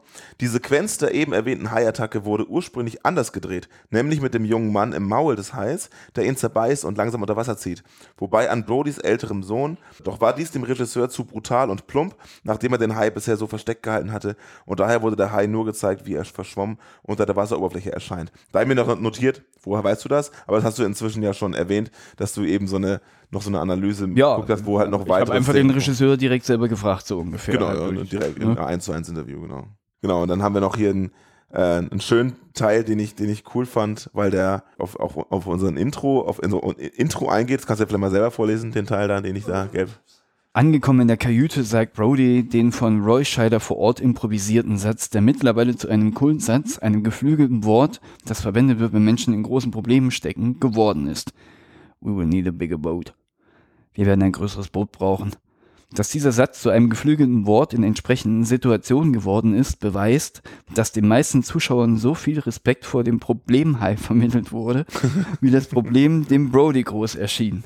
Spielberg hat also die Spannung und die Bedrohung durch die Gefahr mindestens bis hierhin dem Zuschauer völlig, äh, vollständig nahegebracht und seinen gewünschten Effekt beim Zuschauer erzielt. Ja, das ist gut. Ja, das ist Richtig tatsächlich gut. ziemlich gut. Ah, hab ich Ähm, geschrieben. Hey. Ich möchte auch dann nochmal auf, auf Shark Exorcist zurückkommen, wo sie echt gesagt haben, vielleicht brauchen wir ein größeres Kreuz. Oh. ah. Genau. Aber das, das stimmt. Äh, und was, was ich finde, die wichtigste Information daraus, oder die interessanteste eigentlich, ähm, dass es, ge, also, dass es improvisiert war. Weil die, die Szene haben wir gerade nochmal gesehen, eben auch. Äh, das wirkt überhaupt nicht improvisiert, weil er steht da, die gucken sich an so, okay, einer muss was sagen, was sagt er? Äh, genau, genau. Oder er sollte genau. eigentlich was anderes sagen. Aber das ist ja die große Kunst. Well, What should I say? Und dann, unterhalten sich wieder Schauspieler und Regisseur. Pass auf, ich könnte jetzt. Was, was soll ich denn sagen, wenn wir da reingehen? Ich brauche irgendwas Griffiges. Und dann Also es Denk- gibt auch, biet mal was an. Ich habe Durst. genau, biet mal was an. Ich habe, ähm, ich Hast du mal Schwarzwälder in, in Kirsch? dem Moment an, an Tropic Thunder denken. Natürlich, Groß, großartiger Film. Ja. Ähm, und da gibt es in den Outtakes so eine, so eine Szene, wo sich einfach ähm, Robert Downey Jr. und Jack Black? wahrscheinlich Jack Black gegenüber sitzen und du also eine klassische Szene hast, biete mal was an. Und mit einem vollkommen unbewegten Gesichtsausdruck kommt Robert Downey Jr. mit irgendwie 20, 30 One-Linern direkt hintereinander weg Ja. und sagt also im Prinzip, also immer in der gleichen Situation irgendeinen saudummen Spruch, den er sich irgendwie aus seiner Rolle rausgezogen hat. Und ich glaube, das ist halt genau sowas. Der improvisiert halt einfach 30, Ja. 40 Sachen und irgendeinen davon schneiden sie halt raus. Voll geil. Das kannst du halt in der Situation, wie es, wie es da im, im Weißen Hai passiert ist, nicht machen, weil der erstmal zwei Minuten braucht, um von Bug des Schiffs in die Kajüte zurückzugehen, rückwärts, fand ich total geil. Und dann steht er erstmal da und wartet zwei Minuten und dann sagt er seinen Satz, aber der saß dann halt auch. Das kam dir wahrscheinlich gefühlt jetzt sofort Ja, direkt ja. nach dem Trailer oder hat äh, die, die die Szene im Trailer gesehen? Der war ja sowieso irgendwie in Slow-Mo. Aber, aber äh, ansonsten, Hi kommt, Brody. Langsam zurück. Äh, äh, äh, äh, have you seen this? So ungefähr. Und, Houston, wir haben ein Problem. genau. und äh, aber äh, es ging schon schneller. Und ich, find, ich fand aber das Pacing und das Timing in dem Film eigentlich Ja, äh, angenehm. also alles okay. äh, Es ist halt so der typische 70er-Jahre-Schnitt irgendwie, ne? So, du hast halt Zeit für so eine Szene. Ja, bisschen mehr. Und Du Wobei es würdest für halt, die Zeit schon noch relativ schneller. Ich, für die Zeit war das flott und ich finde es heute tatsächlich immer noch angenehmer als ein Born zu gucken oder Ja, sowas. unbestritten. Klar. Klar. Und fuck. Aber heute, heutzutage würde er halt nicht hochschrecken. Also, ne, er sitzt da ja in, in der Szene, er sitzt da und, und schmeißt den Köder ins Wasser und dann taucht dieser riesige weiße Hai auf und, und fährt so an ihm vorbei und er ist komplett geschockt, schreckt hoch und geht ja dann aber in einem langsamen, total verstörten Tempo rückwärts. Heutzutage würde der halt aufspringen und rennen. Ja, Weißt du? aber eine Schocksituation, äh, jetzt vom reinen Realismus her, denke ich, eher so, ne? äh, eher so, wie er das tut. Ja, ja. Aber äh, also, ne, das ist halt der Unterschied zwischen damals und heute. Im Heute Kino. wahrscheinlich, ja. ja, ja. Na, heute brauchst du immer Dynamik und schnell Genau. und, und zack, zack im Kino. Und sie würden dann halt noch dreimal schneiden auf den fünf Metern. Äh, Wahrscheinlich. Vom Bug zum, zum Bootshaus und dann, genau. ja, würdest du seine Füße nochmal sehen und er wird noch irgendwas umreißen. Und, Er würde wesentlich länger rennen, als das Boot überhaupt lang ist. natürlich, klar. Genau. So, so super, äh, hier die Kicker-mäßig. die- Und du die- siehst die, im Hintergrund, wie er dreimal in unterschiedliche Richtungen. Ja, genau, richtig. Und der Hai so, komm schon. Ich kann nicht so gut atmen über Wasser. Beeil dich mal, Junge. Du hast auch noch äh, äh, Facts eingebaut. Ich habe mir einen so markiert hier, wo ich daneben geschrieben habe, cooler Fact. Und zwar, äh, sich umblickend versucht er den Hai zu entdecken, der auch bald auftaucht und den Käfig attackiert. Also es gibt also eine Szene, wo er im, im Käfig ist. Ja, ja, ja. Hooper verliert dabei seine Harpune und flüchtet vor dem Fisch in die Fauna der Unterwasserwelt. Die Aufnahme dazu wurden vor Australien von einem professionellen Haitaucher-Ehepaar gemacht, die einen kleinwüchsigen Mann für die Rolle des Hoopers im Käfig engagierten. So wirkte der Hai größer, da der Hai, welcher den Käfig attackieren sollte, ein echter, normalerweise Hai war, der nicht die Riesenausmaße des Filmhais haben konnte. Fand ich cool.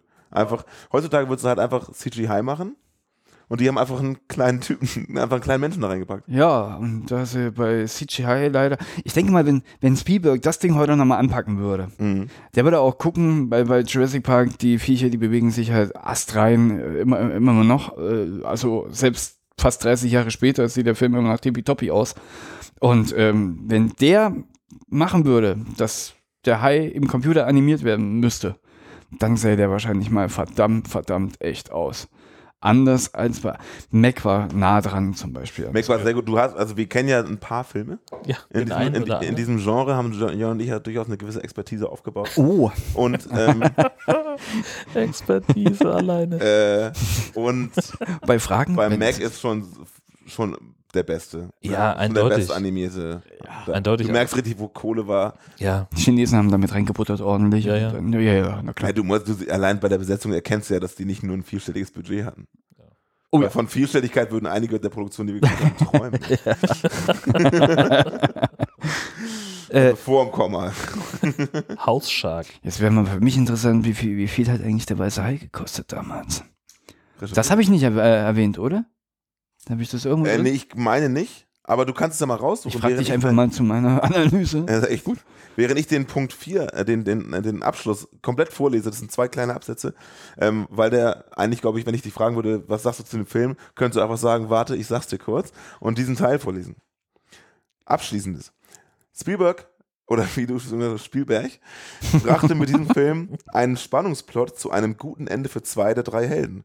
Brody hat seine Wasserangst überwunden, Hooper wurde vom universitären Grünschnabel zum Mann mit Erfahrung und Quint, der, wie schon erwähnt, mit seiner Verbissenheit ein wenig an Captain Ahab aus Moby Dick erinnerte, wurde von seinem weißen Wal, dem weißen Hai, getötet.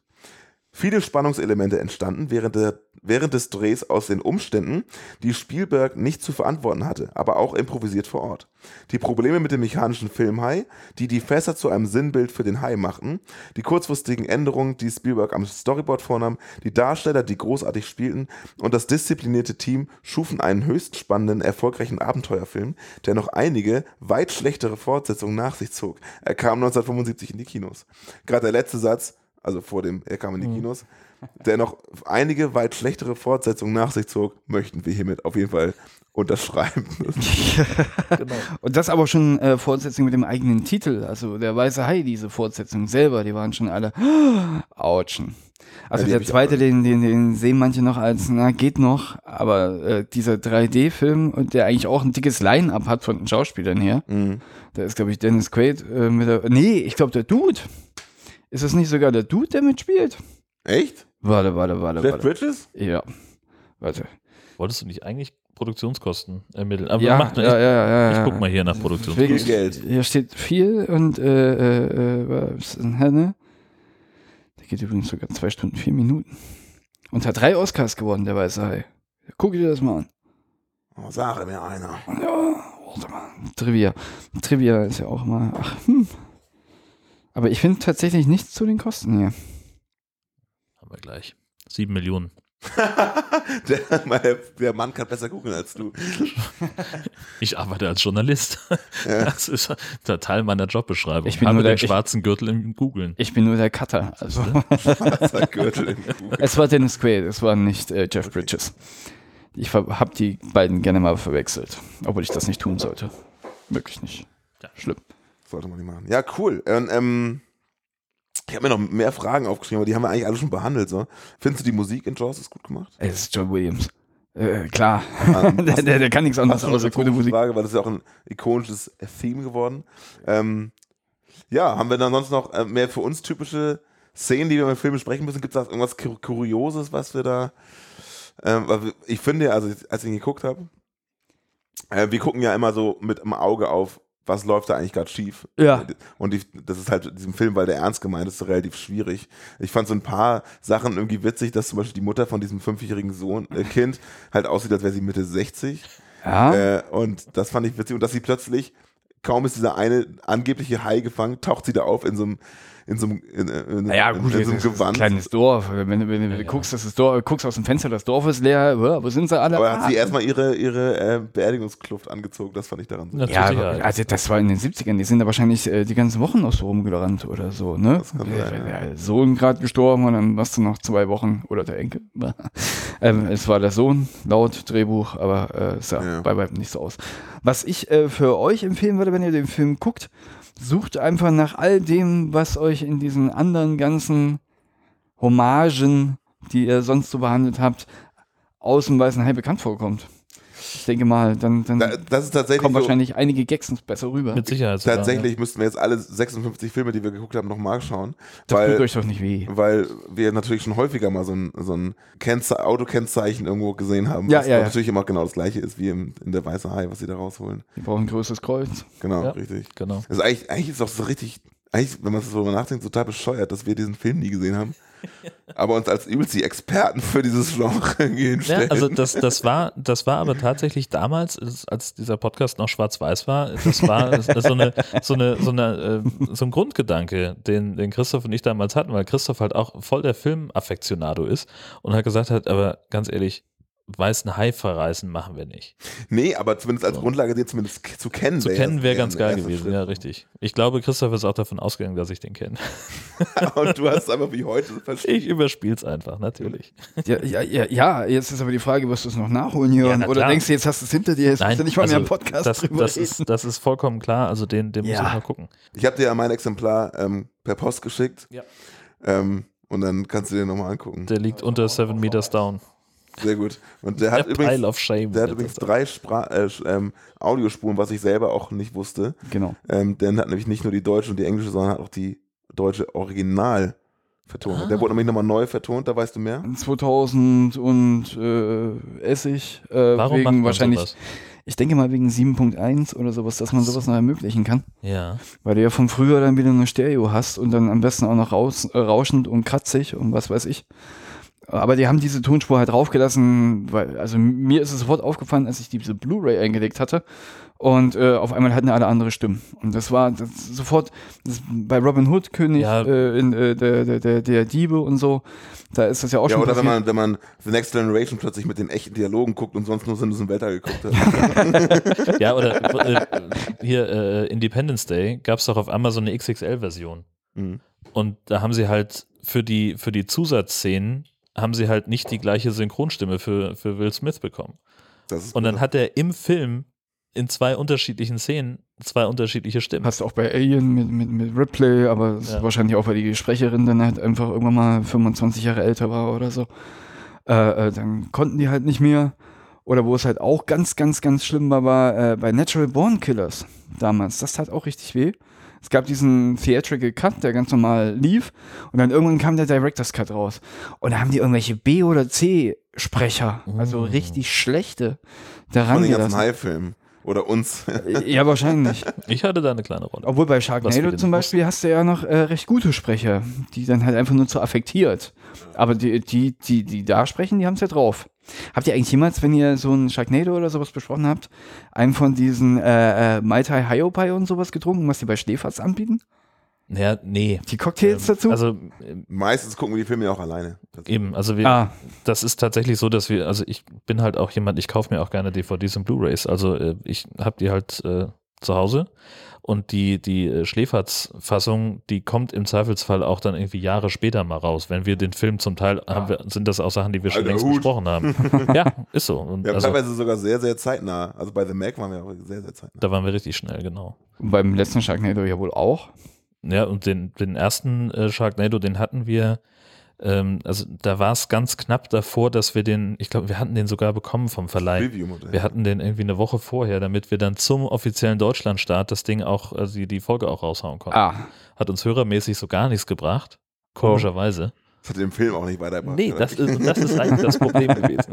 Die dachten sich auch so viel Geld für Promo ausgegeben. Diesen beiden Genau. Idioten hat diesen Film gekriegt und 81, nicht 1,80 gehört. Porto. ich weiß ja nicht, lief der überhaupt mal im Kino in Deutschland, Nein. einer von den Sharknados? Keiner. Nee, nee. Die einzigen Kinofilme waren 47, 47 Meters Down, Hm. Und Die beiden beide, genau. und, The Und Mac. wo ich den einen kenne, du den anderen. Ne? Und, und halt The Mac, genau. Und alle anderen nicht. Nee, und Jaws wahrscheinlich damals. Ja. Ja. Okay. Nee, alle anderen Also, nicht. das kann natürlich sein, hier so die, die ganzen anderen alten Schinken, äh, Shark Killer und, und äh, Die mit diese- Haien nichts zu tun haben. Richtig. So, das, das kann natürlich sein, dass die in den Kinos gelaufen sind. Das haben wir jetzt nicht wirklich überprüft. Bahnhofskino. Warum auch? Ja, genau, richtig. Was war eigentlich äh, die Ausgangsfrage? Du, also wir sind ein Podcast, es gibt wahrscheinlich Oh ja, immer so ein, stimmt, stimmt. wir, wir nehmen jetzt auf und dann reden Es wir. gibt keine Fragen. Nee, aber so Fun Fact-mäßig finde ich ja ganz großartig, äh, ist mir eben klar geworden, dass äh, Roy Scheider ja danach äh, in dieser Sequest-Serie mitgespielt hat in den 90ern. Mhm. Und eigentlich möchte ich die nochmal gucken, um zu überprüfen, ob er da irgendwie Bezug genommen hat auf seine Rolle im Weißen Hai. Oder vielleicht auf seine Rolle, äh, nee, warte mal, in, in äh, 2010 Odyssey im Weltall, diese zweite da. Es gab doch einmal den, den, den klassischen von Kubrick und da gab es noch einen zweiten Teil. Ja, da bin ich raus, Digga. Ja. Da hat er zum Beispiel auch noch mitgespielt, aber darauf nimmt er auch keinen Bezug. Ich, ne, ich nehme mal stark an, er nimmt keinen Bezug auf den Ball. Muss man Warum sollte er auch? Weil äh, im Weltraum- Weißen Hai ist er wasserscheu und in Sequest ist er dafür irgendwie am falschen Setting. Ich glaube auch, dass, dass ein Schauspieler da ganz bewusst halt versucht zu zeigen, hey, ich bin nicht nur dieser eine Charakter. So, ne? Ja, aber es wäre ja groß, ein großartiger Witz unter Umständen. Ja, na gut. Aber, So. Ey, Moment aber mal. guck mal, Jeff, Jeff Bridges sagt ja auch nicht in seinen neuen Ey, Filmen äh, ganze aber, aber, aber das, warte mal, warte mal. Sequest, war das nicht sogar auch eine Spielberg äh, äh, Executive Das kann Produced? gut sein, ja. Da müsste man vielleicht doch nochmal nachgucken. Das sind ja dann schon ja. zwei Nasen vom Weißen Hai dabei. So. Ja. Und das Element stimmt auch und da ist auch noch ein Delfin dabei. Die können Haie Also töten mit ihrer Filme der Nase. Konstellation nochmal nachgucken. Stimmt, konnte der Delfin nicht reden mit so einem Hut auf dem Kopf? Ja, ja, der hat genau, der hatte diese komische Konstruktion und diesen Sprachcomputer im, im U-Boot und er konnte, dieser Delfin konnte in dem U-Boot durch so Röhren überall hinkommen und konnte dann so ganz rudimentäre Sätze sprechen. Mit so einer ganz bescheuerten Computerstimme. Aber Details an der Stelle, vielleicht müssen wir das nochmal im Sequest-Podcast. Podcast. Genau. behandeln. Coming soon. Wie geil das wäre, ein, ein Rewatch-Podcast von Sequest. Ich muss mir eine Notiz machen. So, so Track am Dienstag mäßig Ja, jede Folge für exakt, Folge. genau, ganz genau. Ja, und natürlich äh, der, ähm, äh, also der, der, der Modellhai, äh, der hieß ja Bruce, glaube ich, am Set. Hier, Also ich glaube, dass, dass der, der Codename am Set sozusagen Bruce war und bei Findet Nemo der große fette weiße Hai, der heißt Ja, auch doch. Bruce. Ja, stimmt. Hey, So, Bruce. Der, Knickknack. hallo. Der, Hey, Bruce. Er kann und Stefan dazu. genau. Hey, Bruce, was ist los? oder, oder, oder, und, und äh, so, so einen ähnlichen Gag gab es doch dann auch wieder bei Jurassic Park. Wo dann auch irgendwie diese ähm, große Robo-Dinosaurier, T-Rex, ähm, der hatte auch einen eigenen Namen. So. Aber da weiß ich wieder nicht, ob das jetzt beides von Jurassic Park war, die Story, die du erzählst, oder äh, ob das aus dem Weißen Hai ist. Ich müsste heute Abend viel zu viel googeln. Wir könnten heute gar nicht mehr podcasten. Es sind viele interessante Punkte, die ich mir jetzt eigentlich alle mal. Ich höre das einfach nochmal. so, ja, das so- ist, so am besten ist das, ja. genau richtig. Dann schreibst du es einfach in unsere Kommentare Ah, ja, auf highalarm-podcast.de. Ja. Knickknack. Was mir ja noch im Nachhinein so als Resümee aufgefallen ist, ähm, ich habe es halt andersrum gemacht, erst alle anderen und, und dann der weiße Hai, aber da fällt dir bei diesem Film ja schon auf, dass der, ich sag mal, die Basishandlung jetzt unabhängig von Charakterentwicklung und sonstigem, das gibt es in anderen Filmen nicht, ja. ähm, ähm, einfach die Basishandlung, es gibt einen Hai, keiner glaubt's, Strände werden nicht gesperrt wegen Geld, ähm, Und irgendein so ein alter passiert- Zausel kommt an dann passiert sagt, noch mehr. Ja. So, ein, so, ein, so ein unheimlicher, komischer Typ kommt. Oh, ich weiß genau, was das ist, Jung. Äh, dann wird das irgendwie versucht zu, zu regeln. Dann gibt es noch ein paar Zwischenfälle und am Ende meistens ein Happy End. Hast du ja überall in, in klassischen Horror-Stories. Ist Genau. das ja immer wieder Ja. dasselbe. Und Boah, in ich jedem- hab einen Dämon im Haus. Eigentlich ist ja, es in jedem glaubt. Hai-Film derselbe, der gleiche Bescheid. Eigentlich erzählen wir auch immer dasselbe, so ungefähr. Abgesehen von Shark Exorcist zum Beispiel. äh, genau. Oder Und das, Beverly Hills. das dachte ich so, ja, Mensch, total, aus meiner Perspektive total klassische Handlung, aber damals natürlich neu und irgendwie, also zumindest mit Haien neu. Ja, Und dass einer der Mit Haien, Charaktere, genau. der Hauptcharaktere noch stirbt. aber was kannst du sonst noch mit Haien erzählen? Dann kannst du dann vielleicht noch irgendwie. Äh, alles, Also buchstäblich mal. alles. Hallo?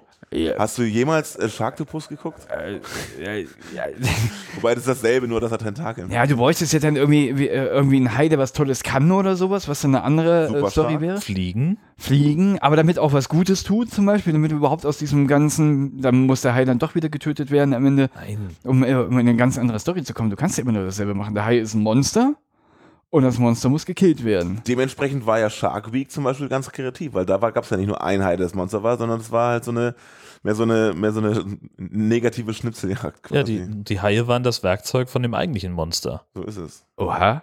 Aha. Ja. Ein Superschurke praktisch. Ja, genau. Ja, ja. Hyperon. Ein paar Ah. Leute auf der Insel eingesperrt und mussten sieben Tage, sieben Haie so ungefähr, mussten da jeden Tag ein, ein Hai-Hindernis tatsächlich äh, überstehen. Und da kommt Ein auch Hindernis. und ein Hai-Hindernis. Und da kommt auch ähm, und äh, da kommt ja auch die, äh, dieser wissenschaftliche Fakt her, dass man Haie ersticken kann, indem man sie einfach festhält und zurück und rückwärts zieht. Daher haben wir das aus Shark Week. Ja, Wahrscheinlich dem äh, zumindest so wissenschaftlich korrektesten. Nee, aber was, was unsere Re Referenzen angeht, wahrscheinlich der wichtigste. Genau, Okay. richtig. Also da, also wenn du äh, unseren Podcast durchsuchst nach irgendwelchen selbstreferenziellen Geschichten, dann ist es immer das. Okay, Weil, also dann hole ich auch. Shark Week habe ich tatsächlich noch nicht gehört. Den mache ich nachher. Badewanne. Das, das lohnt sich. Auf dem Weg nach Hause, der ungefähr Genau. fünf, fünf Minuten beträgt. Ich, ich laufe schon 30, aber ich Achtfache 30 Minuten läufst du nach Hause? 30 Dann geht's aber Ja, komisch. bei der Pokestop. So ein Auto hatte ich auch mal. Achso, ja. Na ja, klar. Ah, Aber mal gucken, vielleicht Gott, fährt ein Bus oder eine Bahn oder so. Ja, mit der Bahn ist auf jeden Fall Quatsch. Ey, jetzt überlege ich halt gerade noch, äh, ob es irgendwelche wichtigen Hardfacts aus diesem Film gab, aber äh, wahrscheinlich haben wir jetzt schon alles mehr oder weniger durchgekaut. Oh, wir haben den auch schon ganz gut Den Rest besprochen, findet man bei IMDb in der Trivia-Sektion. Genau. ja. Sagt uns doch, wie ihr den Film gefallen habt. Genau. Schreibt es hier drunter. Ach nee, das genau. geht bei Podcasts. Daumen hoch und drückt auf die Glocke. genau. äh, Shark News. Ja, richtig. Wir haben zwei. Äh, äh, ja, das, ich habe die, glaube ich, reingepackt. Also dann kann ich die auch vorlesen. Also den einen, das weiß ich noch, den habe ich reingestellt. Den unteren. Den unteren. Ja, genau. okay. Also fängst du Aber das an. erste war von, ähm, auf gar keinen Fall mein Bruder. Ähm, Simon, haben wir schon öfter genannt, dass er so heißt. Schöne Grüße. Ich glaube, der hört es auch manchmal. Der hat mir einen Link geschickt von spiegel.de. Da geht es um laufende Haie. Okay. Also Super Shark wird echt sozusagen. Da gibt es also eine, die wurde irgendwie so eine Haiart, die ihre Flossen quasi wie Beine bewegen und sich, ähm, die haben sich vor, vor Neuguinea haben ein paar neue Haiarten entdeckt und einer davon war halt einer, der so, der sich so nach vorne robbt. Das, da ist so ein Video. Und da sind wir auch tatsächlich, also von der, vom Bewegungsablauf her, sehr nah am, äh, am Supershark. Ja, Der ja, fast ist genauso läuft. Ja. Ja, und größer und an Land. Also, das ist eine echte Story oder was? Also es ist halt so eine, also es sieht aus wie eine Mischung aus Hai und Eidechse. So Ja, so die. Einzigen kamen aus dem Wasser. Das also, Einzige, Ja, genau. was halt, was man sich jetzt dann vorstellt, wenn man das hört, ist, dass der an Land geht, aber Ja. er geht einfach nur am Meeresgrund, Genau. also übers Riff. Ja, wirklich. Ja, aber weiß ja nicht, was er im Dunkeln macht. Übers Heavy Metal Riff natürlich.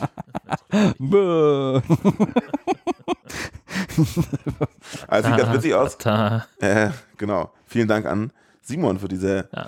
Entdeckung. Großartig. Und bei Twitter ist was an mir vorbeigeflogen. Ein australischer Surfer wurde von einem Hai attackiert und er entging dem Angriff dadurch, dass er den Hai geboxt hat und sehr laut Fuck off geschrien hat. So, so hat er es geschafft, den zu vertreiben. Äh, ich, möglicherweise, möglicherweise waren die, die Schläge das, das ausschlaggebende Kriterium in dem Moment, aber Nein, nein, So nein. genau das, geht. weiß man nicht. das wäre der Quatsch. So ein ist schnell mal beleidigt. Da in Australier war, da in Australier war, würde ich sogar sagen, dass er fuck off, you can't gesagt hat oder Ja, sowas. genau, Was die, was die Jungs halt immer so von geben. Gott. Fuck off, Mike. Hey, Mike, it's you again, huh? Told you to fuck off. Leave me alone. Wo habt ihr eigentlich heute eure Special Effects Wasserschüssel? Die hat mir heute ein bisschen gefehlt. Das kommt, das ist alles Das ist in alles der Post. äh, Post-Production. Machen wir nie das- live das- oder das- ganz selten. Ja, das Hai-Knurren ist tatsächlich Jörns Hund. Genau. Schön ein, ein Zerrspiel mit dem Hund gespielt und sie hat dann, früher als sie das noch konnte, jetzt hat sie ja fast keine Zähne mehr, äh, da hat sie dann halt immer so geknurrt. Der modernen Podcast entzaubert. gemacht. Ja, ja. Aber cool. Aber ich bin äh, mit, also auf ein paar Soundeffekte bin ich echt stolz. Die, Das die, äh, Wasserplätschern. das Wasserplätschern zum Beispiel ist ganz weit vorne. Und das, das, das Beißen, was ist das noch? Taco-Chips, Taco. wenn der Hai zubeißt. Aber auch äh, hier äh, in, in Deep Blue Sea äh, sind wir im, im Flugzeug unterwegs. Das habe ich auch äh, komplett alleine gemacht.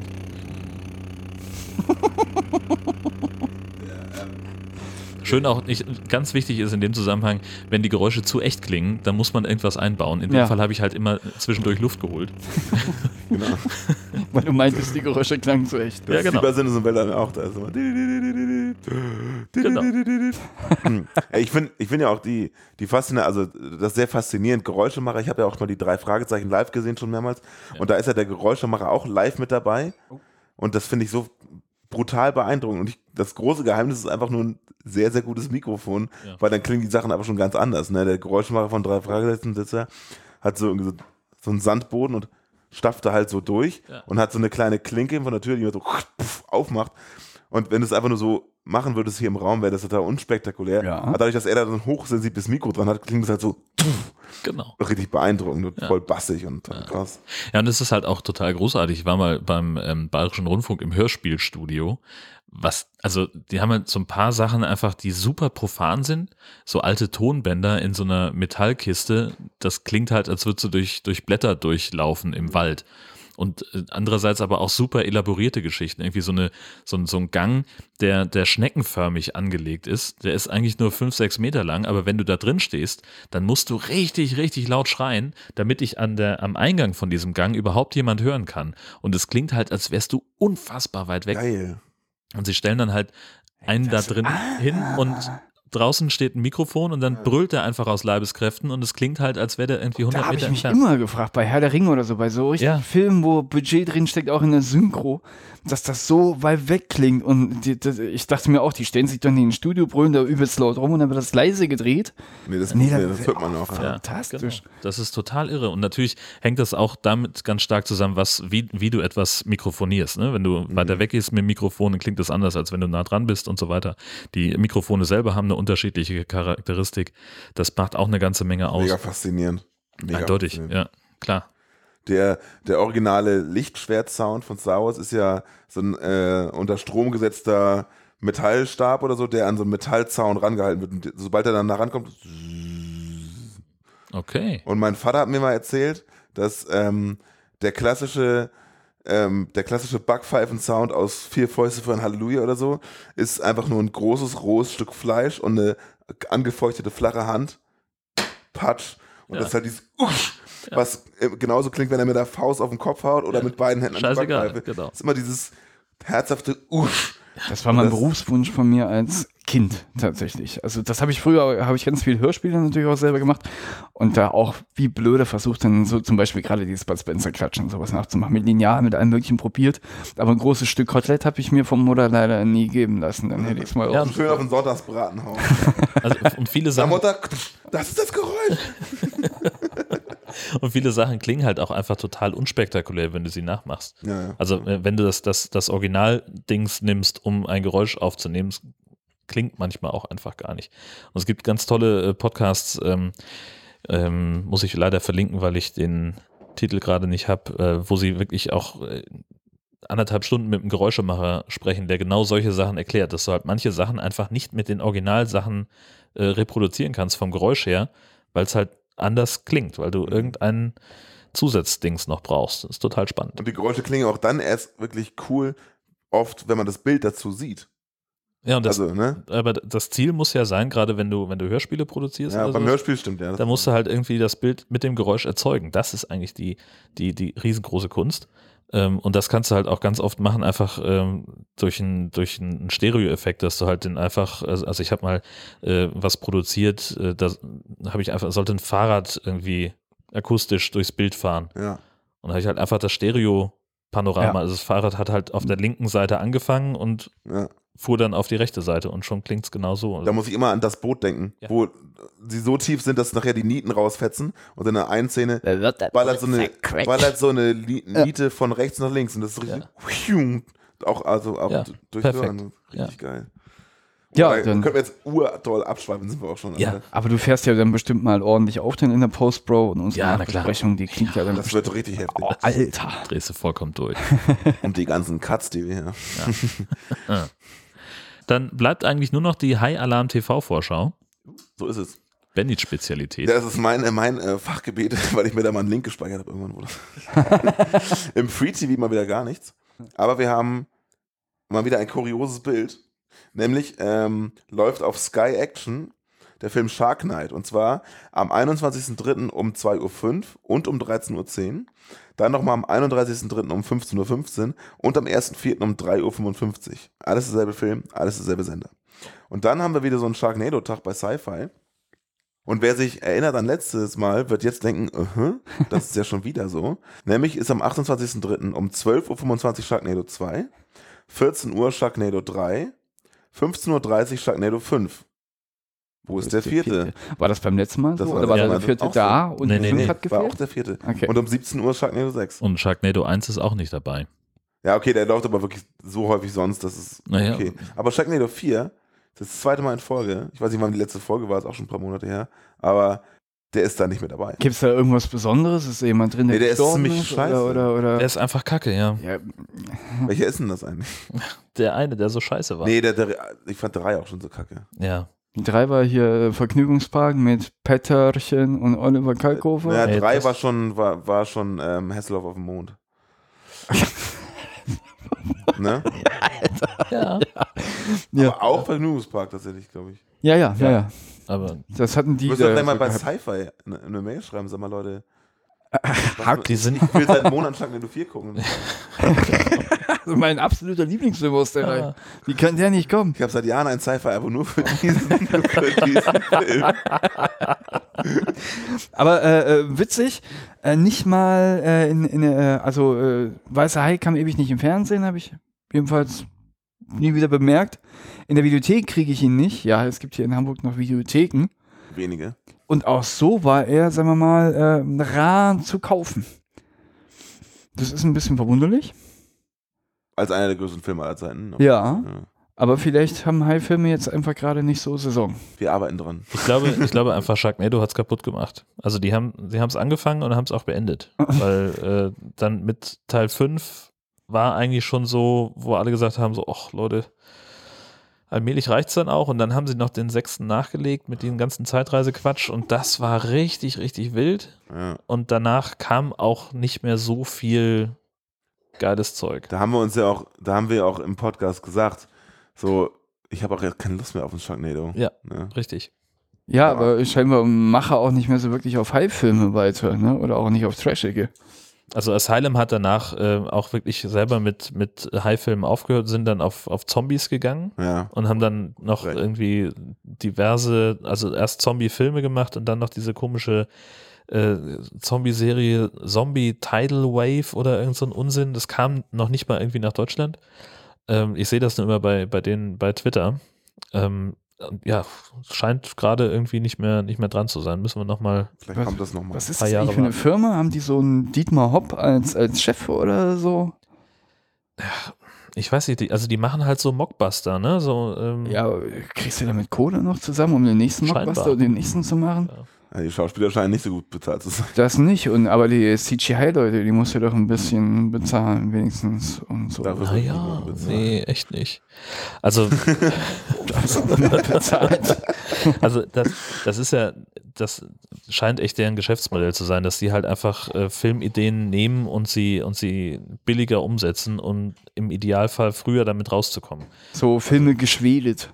Kennt ihr den Film mit Jack Black und dem äh, äh, Mos Def?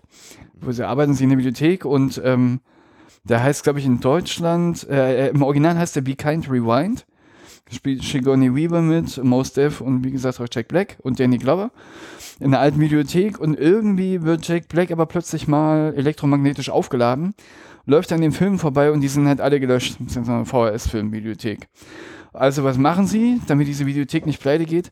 Sie drehen alle diese Filme selber mit ihren limitierten Mitteln nach. Ach, Das könnten wir auch. Und, und Ja. diese Filme werden dann von, von dem Publikum mehr und mehr gemocht und die wollen dann halt alle Filme, weil die sagen immer, ja, das ist die schwedische Version, dieser Film wurde geschwedet und die wollen dann halt äh, alle, Schwede. die wollen dann die geschwedete Version von Ghostbusters und von Ghost Nachricht von Sam und was weiß ich alles haben und die mussten dann halt eben diese ganzen Dinge nachdrehen. So klingt es für mich auch nach Asylum so, okay, wir haben eine Idee und äh, wir brauchen jetzt ein Laserschwert, also nehmen wir ein bisschen Alufolie, basteln daraus ein Schwert und äh, äh, lassen dann nochmal eine billige CGI drüber von jemandem, der es für lau macht. Und wir haben hier mal wieder ein äh, Fan-Produkt. Äh, sind, sind das denn Fans? Oder sind das Nee, Nein. nein, das ist eine Produktionsfirma. Das, also, nee, da Hm. geht es um, nur um Geld. Also, wie auch immer, ne? Aber also, sie haben halt wenig bis gar kein Budget. Also, Sharknado 1 zum Teil zum Beispiel wurde zu 75 Prozent auf einem Supermarktparkplatz gedreht. so, das hat, die haben sich, also wirklich, die hatten irgendwie auch null Zeit für, für den Dreh. Also, ich habe halt irgendwie so dieses Making-of gesehen, wo sie halt in einem Auto sitzen und du hörst den, den Regisseur aus dem Off sagen, okay, jetzt kommt der Hai und das Mädchen auf der Rückbank sagt, ah, gekauft. Zack, kackt, kopieren und dann sind wir bei ja, mit solchen. Regisseuren habe ich auch schon gearbeitet. Also, Ja, waren Scheißfilme dann auch am Ende. ja, geworden. komisch. Ja, Überraschend. So, aber wir fasern aus, Würde ich auch sagen. Ähm, das hat aber ganz besonders viel Spaß gemacht. allerdings. Ich würde sagen, wir holen uns gleich noch ein Bier vom Balkon. Dringend. Dann, dass wir den Abend ausklingen. Aber die Mikros machen wir aus. Genau. Xiaomi, ja, schön, dass du da warst. ja. Vielen Dank. Gerne. Hat Spaß Äh, gemacht. Wahrscheinlich wirst du jetzt viele Mails bekommen, die deine Filmanalyse lesen wollen. Ja, unbedingt. Oder mich als Ghostwriter vielleicht buchen wollen. Genau, richtig. Der Satz ist nicht mehr so gering. Vielen Dank für die Einblicke. Wir sehen uns bestimmt bald wieder auf irgendeinem Kack- und Sach-Event. oder Hamburg ist ein Dorf. So ist es. Ja, dann äh, schwimmt nicht so weit raus und auf Wiederhören. Bis bald. Blub, blub.